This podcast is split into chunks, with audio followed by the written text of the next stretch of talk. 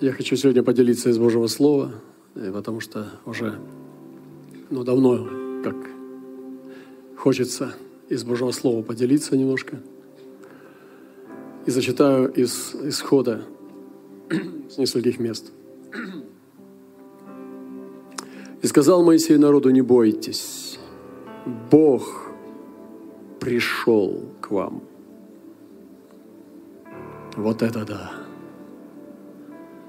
И сказал Моисей народу, не бойтесь, Бог к вам пришел, чтобы испытать вас, и чтобы страх его был пред лицом вашим, дабы вы не грешили. Эти слова меня потрясают. Как Бог ко мне пришел? И он говорит, сам Бог к вам пришел. И некоторые из них не понимали этого. Так же, как когда мана падала, это была еда. Они жили на ней 40 лет. Обувь у них, она не ветшала одежда. И они не нуждались ни в чем. То есть эта манна, в ней было все. Железо, кальций, витамин А, В, С, Д, Д1, Д2, Д3.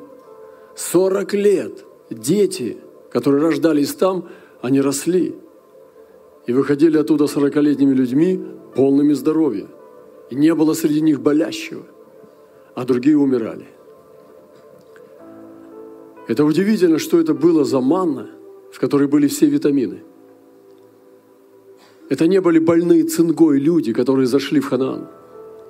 Это не были люди, у которых выпадали зубы, у которых были кожные заболевания – это были полностью здоровые люди, потому что в манне было все. И все, что они ели, они ели только манну. Ну и когда по выходным судов из носа лезло мясо. Но они думали, там что-то много оставалось от него. В основном все через нос выходило.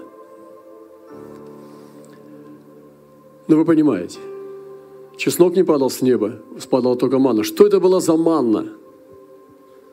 Что же это была за дивная манна, которую Господь посылал? И написано, что «но когда всходило солнце, манна исчезала». Я удивлен от этой дивной еды. И я вижу, что со Словом Божьим точно так же. Когда оно приходит вовремя, это могущественная сила. Когда ты вкушаешь Божье Слово верой, ты становишься гигантом. Но когда ты пропускаешь свой шанс, пропускаешь свой момент времени, кайрос, это слово исчезает, оно не приносит тебе вообще никакой пользы. Солнце всходит, солнце уже где-то упоминалось в Библии в Новом Завете. Иисус говорит, когда солнце взошло, то завяло. Завяло семя. Это есть то же самое. Манна в Новом, в Новом Завете, Ветхого Завета манна символизирует в Новом Завете семя, упадшее на добрую почву. Оно должно быть принято и растворено сердцем. И вот эта могущественная еда, которая могла 40 лет держать просто на воде, она была на вкус как лепешки с елеем или с медом. Она была сладкая слегка. Там было все. Глюкоза. Они ели эту манну и не болели. 40 лет. Если тебе было 20 лет, ты мог выйти в 60 лет в Ханаан, и ты был здоров. Представьте, что за народ. Это не ввалились полные нищие, нищие, слепые, хромые, прокаженные с цингой. Брать Ерихон. Это были полные люди, у них были нормальные тела. Это не были тощие, как в Северной Корее люди. Вышли из пустыни. Любовь Бога живого. Да были хорошие, упитанные ребята. То есть манны было достаточно, чтобы вкушать с удовольствием. И, ну, надо было только не роптать, только не принимать поношение, что есть еще чеснок к тому же. Ну, чеснок это типа как Голливуд, знаете. Хочется читать Библию, но и без Голливуда никак.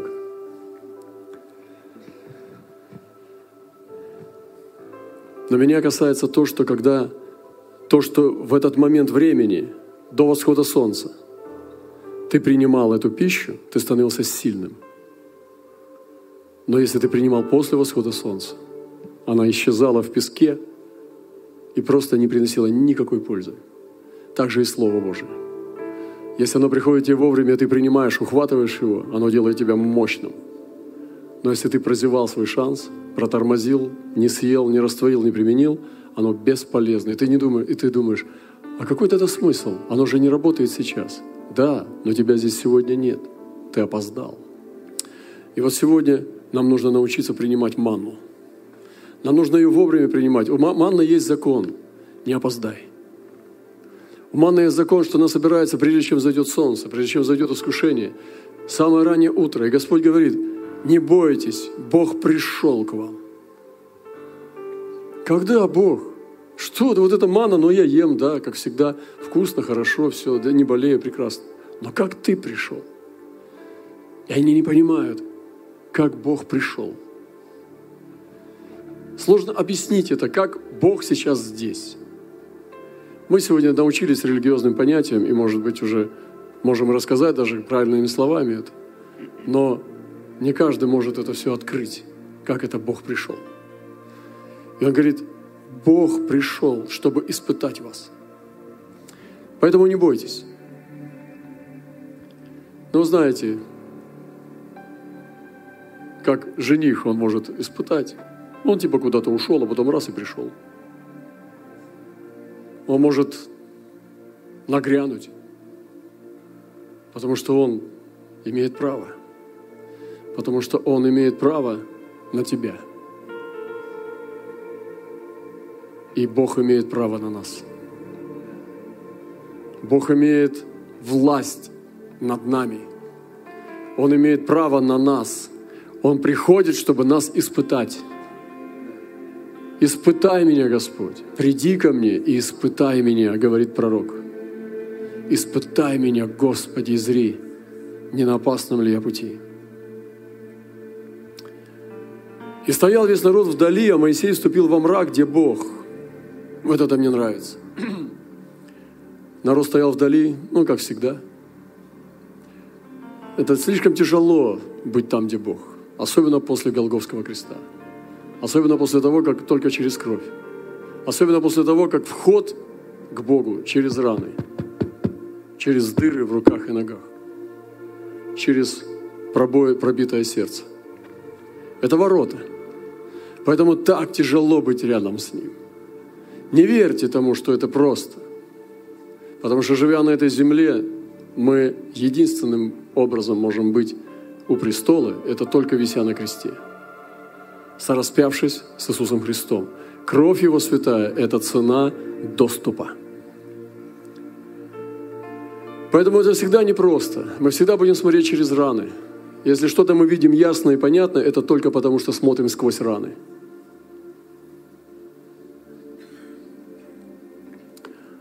И Моисей вступил во мрак, где Бог. Если ты хочешь вступить в то место, где Бог, тебе нужно идти во мрак. Мрак души. Ну, сегодня я размышлял об этом. У меня была возможность ну, не молиться, пойти сразу в день. Я как бы торопился, у меня было полное право двигаться по благодати. Я подумал, нет, ну, я попробую – успеть. И просто это настолько сильные вещи, когда ты даешь место Богу и внимание. Ты просто садишься или встаешь на колени, молча перед Ним. И начинаешь тихо говорить прямо Ему, не торопясь, никуда не спеша – остановившись, как принимая причастие, не торопясь проглатывать этот кусок, но жуя, разжевывая, растворяя этот кусок хлеба в своих устах. Так и молитва. Она не должна быть торопливой и поспешной. Тебе нужно встретиться с Ним глазами и сердцем. Если этот контакт произошел, ты осветился – если произошел этот контакт, эта искра, было соединение, ты святой, Ты выходишь, и ты не простой человек. Ты сверхчеловек, потому что ты встретился. Ты был с Ним. Одно мгновение, но ты был с Ним. Все. Ты небесный, потому что это делает тебя небесным. И он сказал, а Моисей вступил во мрак, где Бог. И сказал Господь Моисею, так скажи дому Иаковлеву и возвести сынам Израилеву. Вы видели, как я с неба говорил вам. Вот это да. Ну и что? Дальше. Хватит. Так скажи дому Иаковлеву и сынам Израилевым. Есть дом Иаковлев. Иаков – дом обманщиков. А есть сыны Израилевы с новым именем.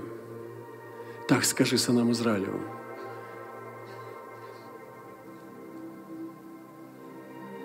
Вы видели, как я с неба говорил вам. Мы не можем все замешать, сделать разные программы, концерты, фестивали, замешать, накормить всех вечерей с Кока-Колой и сказать, что это церковь. Так не пролезет, ребята. Бог выбирает, кто церковь. Мы можем нагнать сюда толпу, заставить всех петь песни. И петь песни святые «Я люблю Иисуса» на разных языках мира. Мы можем накормить их вечерей. Вы слышите? Можем помыть им ноги, можем провести их через молитву покаяния, через водное крещение. Но это не значит, что они приняты Богом. Плоть не осветишь ее, сколько не мой. Завтра от нее все равно нос надо затыкать. Также грешник. Если он не принят, он просто грешник. Поэтому плоть, она не может пойти на небеса. Бог призывает, и мы откликаемся. И он говорит, вы видели, как я с неба говорил вам, о Бог, где я видел, что ты с неба говорил со мной? Где я видел? И сегодня мы слышали, что послание креста было центром проповеди Эван Робертса. Я не знаю, как он свидетельствовал. Говорят, что он проповедовал около 15 минут максимум. Он проповедовал. Он не всегда свидетельствовал.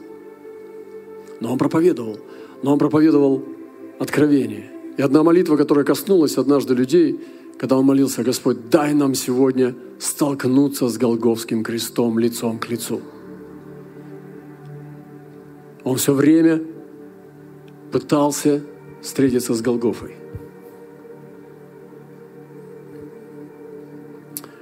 И повел Моисей израильтян от Черного моря, и они вступили в пустыню Сур. И шли они три дня по пустыне, и не доходили воды – Пустыня неизбежна. Многие из нас сейчас здесь, в этом зале, они двигаются по пустыне без воды. Почему Бог так допустил? Потому что Он пришел, чтобы испытать. Его толпа идет, дети, женщины, мужчины, старики, разные люди. Они идут, и нет воды три дня. Три дня. У кого-то в меху все горячее, она уже кислая. От нее может быть расстройство. Но три дня. Никто же не знает, что три дня надо терпеть. Никто же не экономил на три дня. А три дня нет воды. И это дети, женщины и старики. Пустыня неизбежна, друзья. Когда ты встречаешь пустыню, можно встретить ее как проклятие, а можно встретить ее как неизбежность. Если ты встретишь пустыню как неизбежность и не будешь сразу от нее отрекаться, ты не будешь принимать это как проклятие, а как неизбежность – Ну, кто-то сказал, ну да, я пошел. Ну да, меня осудили. Ну да, меня Господь послал. Ну да, я принял, я привык. Да, это место стало для меня привычным. Да, эти люди в этом пространстве, замкнутом пространстве, стали для меня спутниками моей судьбе. Я приучился быть среди них. то человек не закончил суицидом. Он не сошел с ума. Он решил пройти через это. Пустыня нам послана для испытаний. Мы должны принять пустыню. Мы должны вздохнуть и выдохнуть и сказать «Добро пожаловать, пустыня! Я вхожу в тебя, ты входишь в меня». Если же мы будем паниковать и истерить, вряд ли мы сдадим экзамен. Пустыня неизбежна. Пришли в меру и не могли пить воды в мере, ибо она была горька. Почему и наречено имя тому месту Мера? Ты куда-то придешь, когда ты идешь. И они пришли к горькой воде жизни. Период горькой воды. Ты шел в пустыню, у тебя не было воды, а ты пришел к горькой. У вас были такие случаи? У меня были. У тебя вроде и так не очень сладко – и ты приходишь, думаешь, ну так уже не может долго продолжаться. Бог, я верю, ты не такой. Я исповедую, ты не такой, Бог, ты не такой. Нашел какую-то правильную песню и спел ее. Ты приходишь, а там еще хуже. Видите, вы смеетесь. Ты пьешь эту воду, а там невозможно ее пить, она горькая период горькой воды жизни. Мир ранен, мир весь в язвах. Вся боль, которой болеет мир, язвы мира и раны в мире, на теле мира, в них сокрыты раны Христа. Если мы не найдем убежище и колыбель в ранах Христа мы не сможем достойно проходить раны мира. Мы не сможем помочь людям, которые ранены. В ранах мира сокрыты раны Христа. Это наша обитель, это наша колыбель. Я хочу сокрыться, как маленький младенец, в ранах Христа, как в своей люльке, в живой плоти – И находясь там, внутри ран Христа, я буду правильно смотреть на раны мира. Я буду смотреть на них через сострадание, через суды. Я буду правильно видеть, потому что раны Христа – это истолкование. Раны Христа истолковывают самые запутанные секреты дьявола. Я слышал недавно разные монологи людей, которые пережили потрясающие переломы в своей жизни. Я слышал, как рассказывает изнасилованная девушка, которую изнасиловали в 16 лет, свою историю. Как всю жизнь свою она не могла принять себя и как она страдала. Это интересно. Я слышал, как рассказывает насильник, который изнасиловал. Как он страдал долгие годы от того, что он сделал. Я скажу, что он страдал не хуже и не слабее. Потом я слышал, как страдал человек, которого несправедливо обвинили. Он сидел в заключении без вины виноватый. Потом я слышал, как женщина, которая переносила очень мощное насилие над собой в течение долгих лет и над ней издевался ее муж, и множество раз держал пистолет у ее виска. Она даже принесла этот пистолет, показала. Вот эта вся боль, весь раненый мир со своей болью, с этими ранами. И я увидел, что все это наш Христос вообще-то. Все то, что я вам рассказал, и там еще были другие вещи. Там была мать э, мальчика, который расстрелял больше десяти детей в школе. И, и застрелился сам. И она стояла перед большой аудиторией и рассказывала то, что она чувствует после всего, что он сделал. И она сказала, подождите, вы не отворачивайтесь от меня, вы послушайте мою историю. Я думала, что я хорошая мать. Я делала все. Я заботилась о нем, но он сделал это и покончил с собой. Теперь рассказываю вам о, о, о моем мальчике, который сделал суицид. Она пыталась каким-то образом донести так, чтобы сломать стереотип, который возникает сразу же, когда ты слышишь ее историю. У нас сразу становится блок. Мы сразу блокируемся, и она для нас уже определенное место занимает. Но она пыталась достучаться до сердец, чтобы ее воспринимали просто как женщину, как человека, как мать.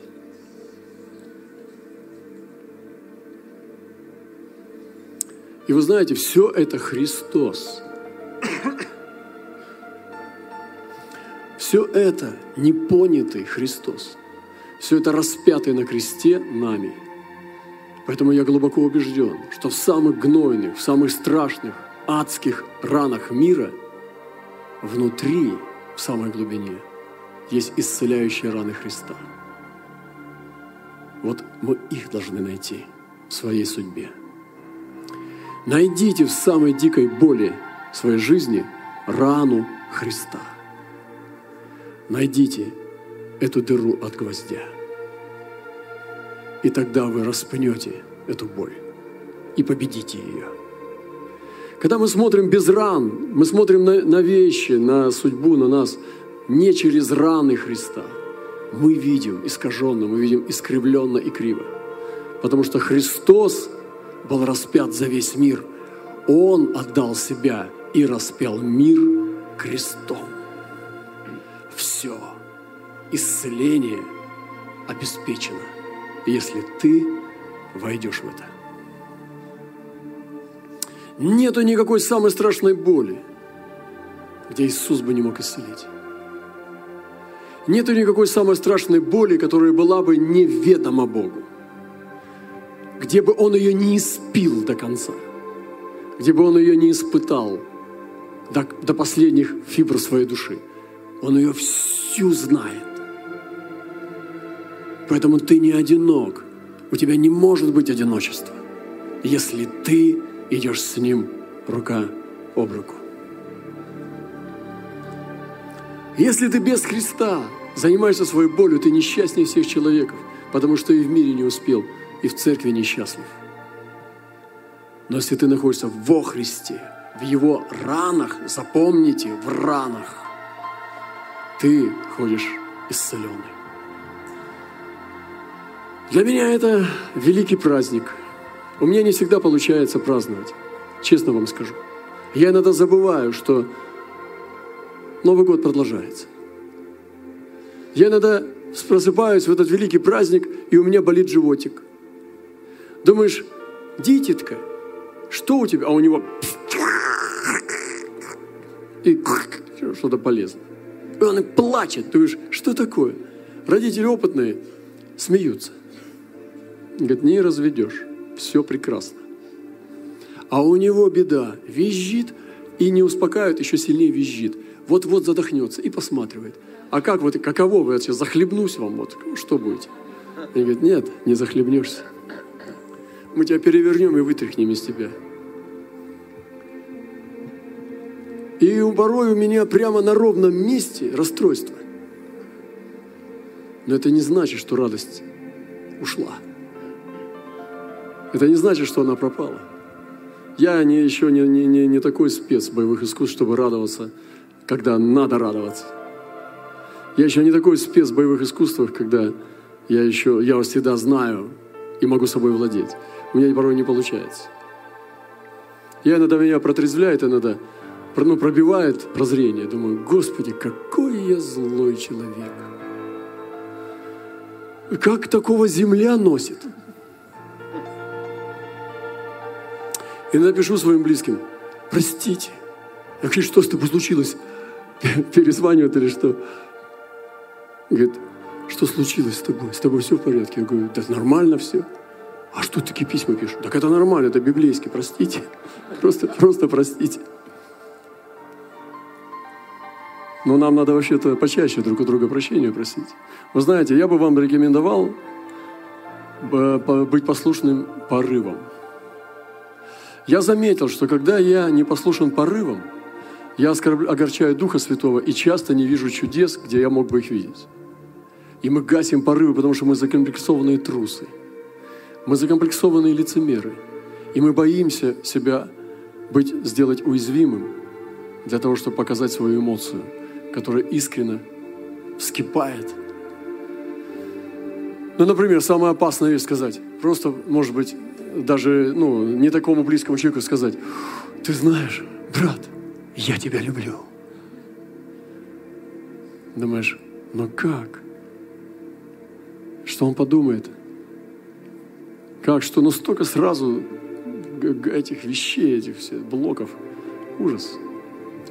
И мне понравилось, как этот человек говорил, что я люблю создавать атмосферу уязвимости. Я подумал, что он делает? Он говорит, я прихожу и сразу создаю атмосферу уязвимости. Я люблю ее, потому что я устал быть сильным. Он сказал, я всю жизнь старался быть сильным. Всю жизнь я выдавливаю из себя сильную личность. Меня это даст... У него фигура такая сильная, такой качок. Он говорит, но я не такой. Вы видите это тело, но я внутри другой. Я, говорит, пошел дальше. Я стал всех раздевать. Всех идти и создавать атмосферу уязвимости. Сначала люди стали его бояться. Кто-то презирать, кто-то фыркать, плевать, э, отворачиваться. Но некоторые из них, после того, как он оставался в прощении, они возвращались к нему и благодарили его, потому что он помогал им найти встречу с собой. Мы говорим про язвы Христа. Изъязвлен был за наши грехи и за наше беззаконие. Изъязвлен, братья и сестры. Поэтому я глубоко убежден, что все заключается в ранах Христа. Благодать распятого Господа. Раны, подумайте об этом. Благодать ран. Изъязвленный, раненый Господь. И сегодня это удивительная проповедь, которую я сейчас вам проповедую здесь. Это необычно говорить о ранах таким образом. Но это жизнь. Потому что я глубоко убежден, что в ранах у меня возникает такая ассоциация. Боль мира, как большая болячка гнойник. Мир, истерзанный грехом, изнемог от сладострастия и захлебывается в собственных нечистотах. Но там внутри рана Христа, на Его святой ладони, сквозная рана, полная крови, и я, как маленький младенец, на этой руке, внутри этой раны. Вот так выглядит мое спасение. Я не овечка на его груди среди зеленых лугов. Я младенец в его ране, омытый кровью, если хотите, измазанный ей. Ведь ребенок рождается как? Весь в крови. Ребенок рождается не в молоке. Ребенок рождается не с манишкой. Весь.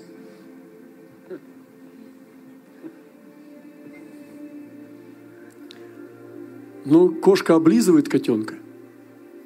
Не хочется. Но папа точно не хочет этого делать. Почему? Почему с кровью? Почему он весь в крови? Потому что такая жизнь. Жизнь так устроена, что без крови никак. И мы говорили, как женщина должна проливать кровь. Первый раз, когда она становится женщиной, и у нее обыкновенная женская, это знак праздника, что девочка превратилась в девушку. Это когда она становится женщиной в супружеском браке и когда она рожает. Три раза она пускает кровь, чтобы войти в полноту.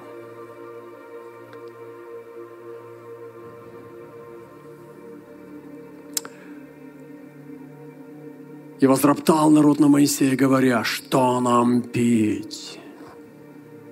Ропот на носителей креста.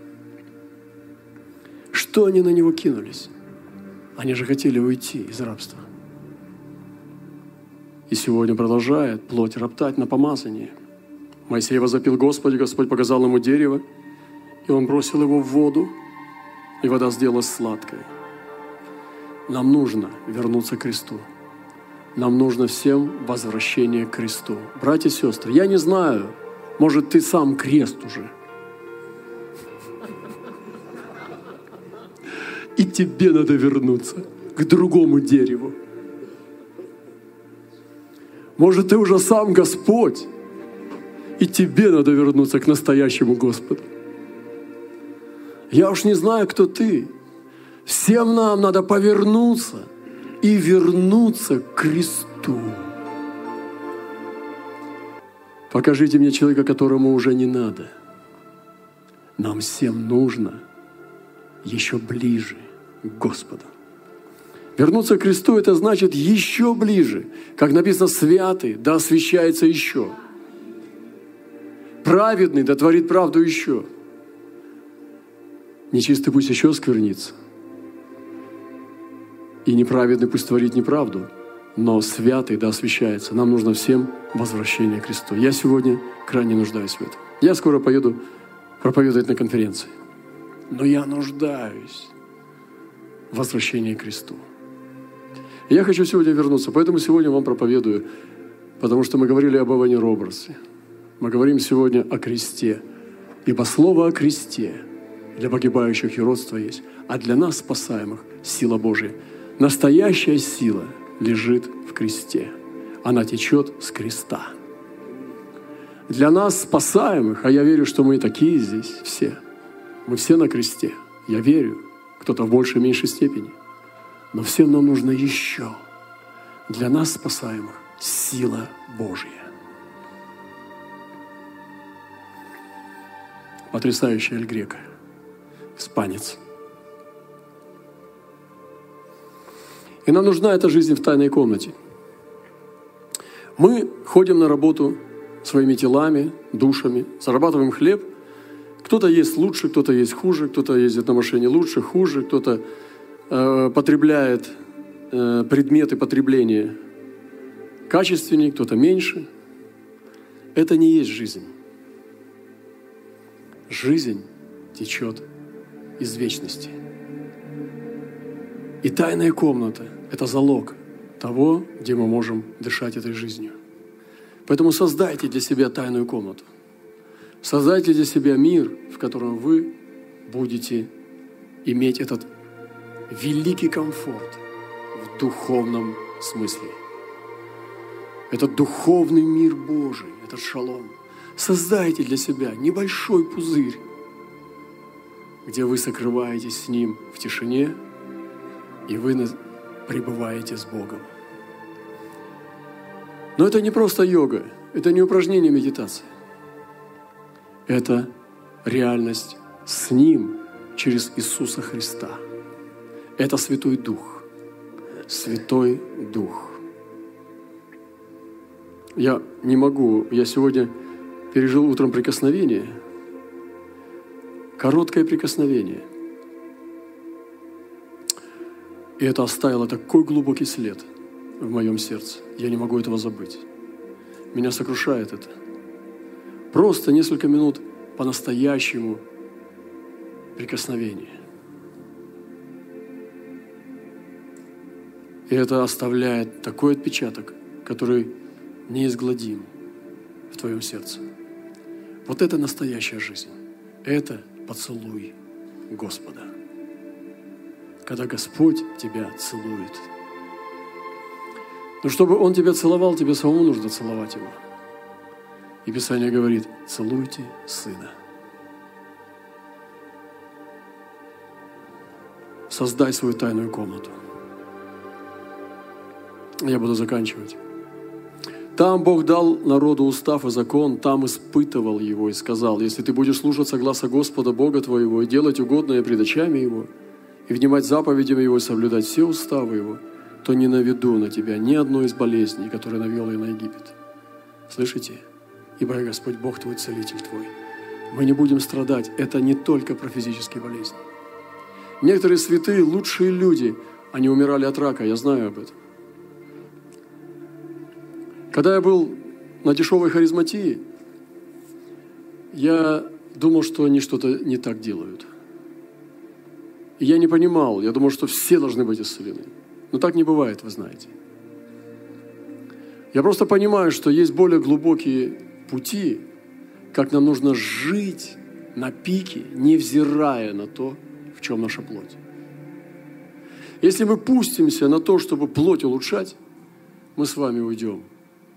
И тот же самый гуманизм, который был тогда в Европе, он просто вытеснил Бога, а потом зашел в современные тенденции учений, когда они сделали Бог, который служит на кухне, обслуживает как кухарка, как, как э, управляющий, просто Бог, который нас обслуживает, который делает нашу жизнь более комфортной. Я на самом деле, вот, ну, мне даже, если бы это, это даже так было, я бы сказал, Бог, мне это не надо. Давай на другом уровне. Я не кухарка. Я не мальчиш-плохиш, которому нужно больше варенья. Я хочу быть мистиком. Я хочу быть больше с тобой. Я хочу войти в твои тайны. Открой мне другие вещи. Я не хочу, чтобы ты меня целовал через материю. Я хочу, чтобы ты ввел меня в свою тайну. И у меня другая душа, я по-другому сотворен. Мне не нужно больше. Мне хватит. Мне достаточно, чтобы об этом не заботиться, этого достаточно. Но что-то должно высокое, благородное увлекать тебя. И вот Господь сказал, я не наведу тебе эти болезни. Я думаю, что сегодня мир болеет не от болезней. Речь не в, не, не в раке и не в спиде. Речь других, о других болезнях идет. И чем они духовнее, тем они безобразнее. И пришли в Елим, и там было 12 источников воды и 70 финиковых дерев, и расположились там станом при водах. Бог хочет привести нас к новому началу. Он хочет привести нас к новому благословению. Он хочет поставить нас перед новыми завоеваниями.